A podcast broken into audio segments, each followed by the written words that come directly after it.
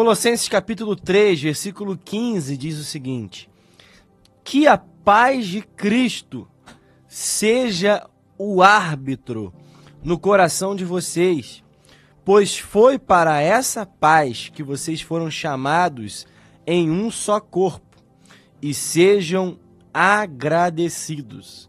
A primeira frase eu vou repetir: que a paz de Cristo seja o árbitro no coração de vocês.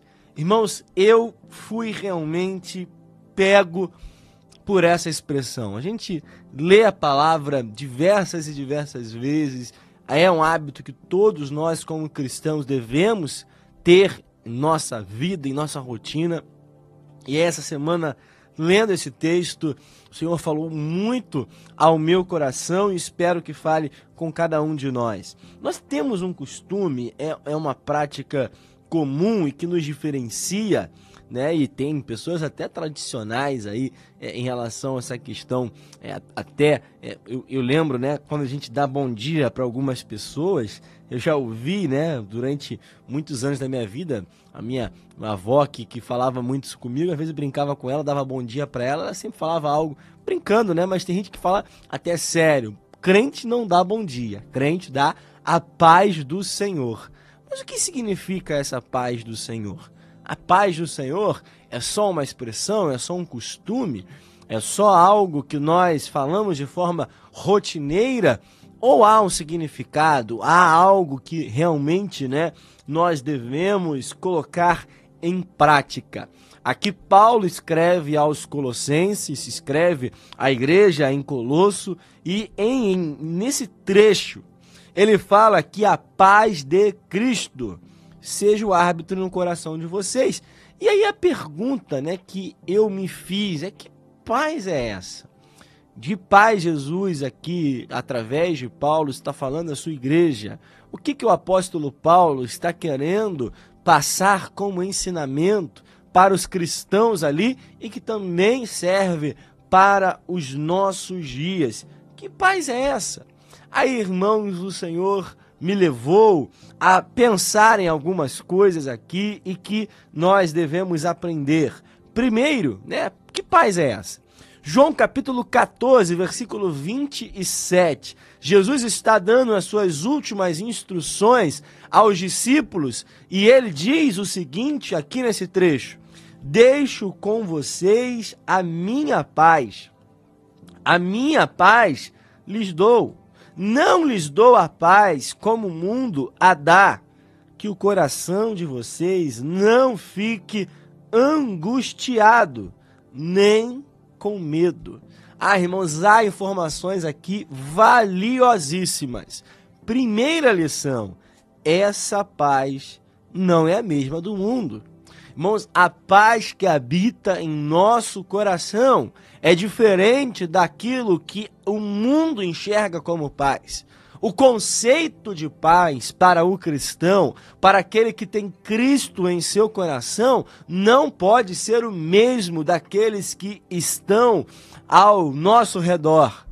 Muitos podem achar, e aí ir para o dicionário, dizer que paz é ausência de guerra. Irmãos, mas paz para o cristão não é ausência de guerra. Porque nós enfrentamos guerra todos os dias. Nós enfrentamos batalhas todos os dias. Nós podemos dizer que paz para cada um de nós é a tranquilidade que Deus nos dá em meio à guerra. Ou seja, para o mundo, o conceito de paz é exatamente a ausência da guerra, é a ausência do conflito, é a ausência da dificuldade. É por isso que se celebra a paz quando se termina uma guerra. Mas para nós cristãos, nós sabemos que a paz que nós recebemos faz com que tenhamos a tranquilidade de agir, de acreditar, de crer no Senhor, mesmo numa situação caótica. É a paz que faz Jesus dormir no barco em meio à tempestade, porque ele sabe que tem poder para acalmar. E os discípulos também deveriam ter essa tranquilidade. É a paz que Pedro tem de estar no meio de uma prisão, mas está dormindo. É a paz que Paulo e Silas têm de estarem também em uma prisão, acorrentados, mas fazendo um culto, adorando ao Senhor. É a paz, as últimas circunstâncias que faz Estevão olhar para o céu em meio aos apedrejamentos.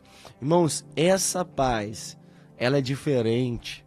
Ela nos faz diferente. Jesus aqui fala que o coração de vocês não fique angustiado nem com medo. É a paz que tira o nosso medo.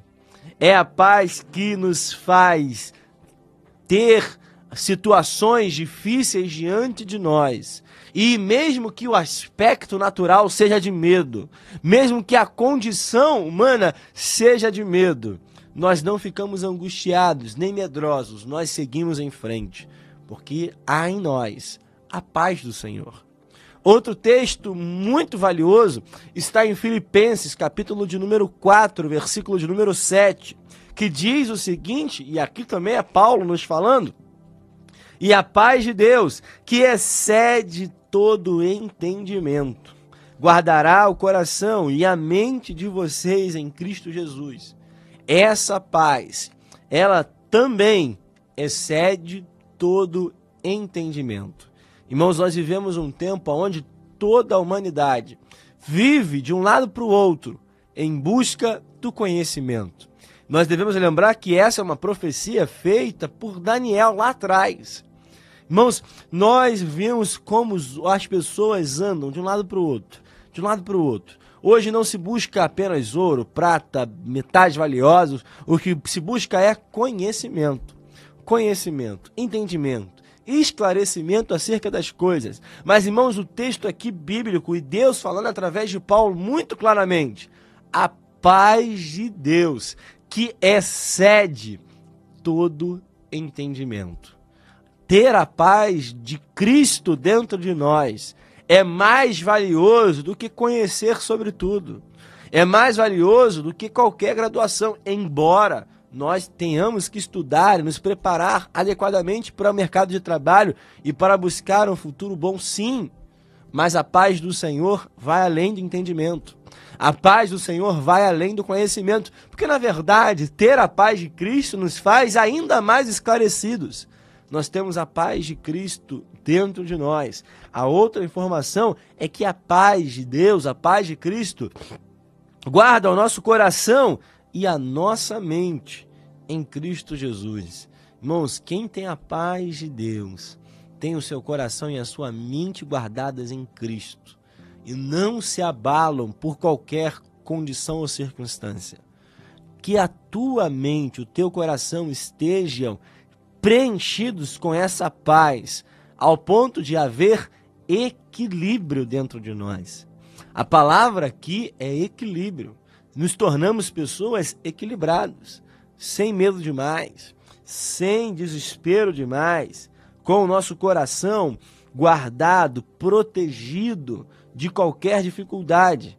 Mas aí, irmãos, nós chegamos no texto que nós lemos aonde fala que a paz de Cristo seja o árbitro no coração de vocês. Irmãos, e aqui eu fiquei horas meditando nessa questão do árbitro.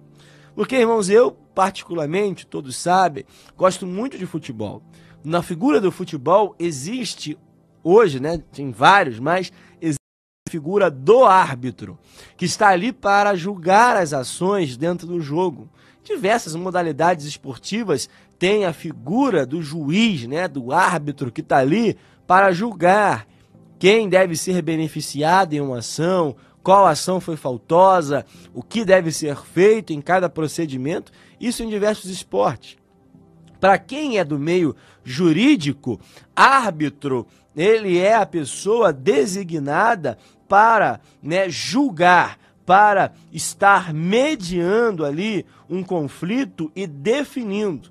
Tanto que no dicionário, né, no meio jurídico, se diz que árbitro é a pessoa que, escolhida por um tribunal ou pelas partes, as partes também podem escolher um árbitro competente para isso, pelas, pelo tribunal, pelas partes interessadas, resolve questões judiciais. Ele resolve problemas, ele resolve o conflito, ele resolve aquilo que no meio jurídico se chama de lide. Ele resolve ali tentando pacificar uma situação ou definir qual lado está mais ou menos correto em uma, uma, uma ação. Então, árbitro é a figura que nós podemos dizer de governo, de controle de jurisdição é quem define quem deve ganhar ou não. E aí a gente entende. Paulo, quando escreve aos Colossenses, lá no contexto original, a palavra grega utilizada aqui, ela tem a ver exatamente com a pessoa que no meio esportivo daquela época, naquela época já tinha esporte, ela definia quem era o vencedor definia quem seria o campeão. Ou seja, a paz de Cristo deve definir aquilo que vence em nossa vida. Qual é a atitude correta? Qual é a atitude, entre aspas, campeã para cada dia? Ou seja, a paz de Cristo deve definir o nosso rumo, deve definir as nossas ações. É por isso que algumas outras versões aqui, até separei, mudam a palavra de acordo né, com o seu entendimento. Na NVI fala, seja o juiz, a paz de Cristo seja o juiz. Na NTLH fala que a paz que Cristo dá dirija vocês nas suas decisões. Na NVT, permitam que a paz de Cristo governe no seu coração. Irmãos, mas em todas essas palavras, um sentido é comum para cada um de nós. A paz de Cristo deve governar, deve presidir as nossas ações, deve julgar qual é o nosso passo que nós devemos dar a cada momento, a cada dia. Quem tem essa paz, quem tem esse sentimento dado por Cristo, sabe muito bem o que fazer em cada situação. Como foi muito bem pregado aqui num culto do almoço recente. Irmãos, quem tem a paz de Cristo sabe qual conflito vale a pena. Tem guerra que não vale a pena a gente lutar. A paz de Cristo nos governa, nos mostra, nos esclarece, nos orienta. Olha, aqui sim, aqui não.